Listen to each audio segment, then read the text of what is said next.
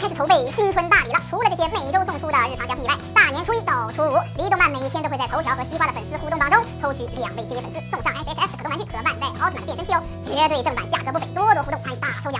大家好，欢迎收看李动漫。如今奥特曼打仗的方式是越来越花哨了，早期昭和战士那都是靠肉搏或者光线，可是现在的奥特曼就不一样了，各种各样的武器，那是一个眼花缭乱的。除了武器以外，竟然连铠甲都穿上了。怪兽要是看到了，还没开始动手就先吓怕了。今天就为大家盘点那些穿铠甲的奥特曼战士。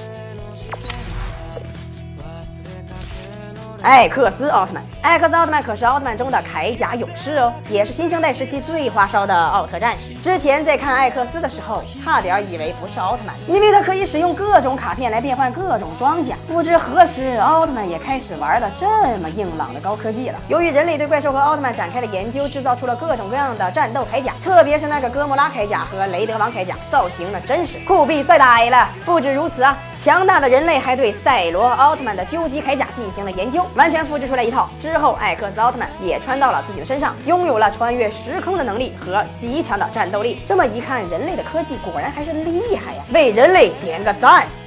第二个，希卡利奥特曼。希卡利奥特曼就比较特殊了，因为他既是战士，也是科学家，而且他还是一位蓝族的奥特曼战士。大家都知道，神奇的借贷产品奥特胶囊就是希卡利制造的，奥特曼之间借力，再也不是梦。其中，在光之国最早期的时候，蓝族战士其实也是没有任何战斗力的。后来，大家认为如此设定对蓝族奥特曼有些不公平，所以之后奥特之王便给予蓝族战士了一部分战斗力。而希卡利奥特曼的铠甲就更加的炫酷了，完全将眼睛和计时器都保护了起来。这种设定其实非常的不错。那些对战斗不擅长的智慧型奥特曼通过铠甲来战斗，听起来就感觉非常的人性化呢。最后一个，赛罗奥特曼，新生代奥特曼的一哥，人气王，形态多，人脉广，个性强。深受广大奥迷的喜爱。之前在捷德奥特曼中出现了无限形态，融合了四位奥特曼的力量，那造型也是酷到不能再酷了。而赛罗奥特曼也有一套铠甲。当初赛罗在与贝利亚进行战斗的时候，诺亚奥特曼出现，并将远古神器帕拉吉之盾赐予了赛罗。当赛罗奥特曼获得帕拉吉之盾之后，那可就像如虎添翼一般，上天入地，最后通过蓄力将贝利亚击败。后来帕拉吉之盾又可以变换成穿在身上的究极铠甲。当赛罗奥特曼穿上这件铠甲以后，便可以给他提供穿越时空的能力。这些强大的铠甲，大家还有印象吧？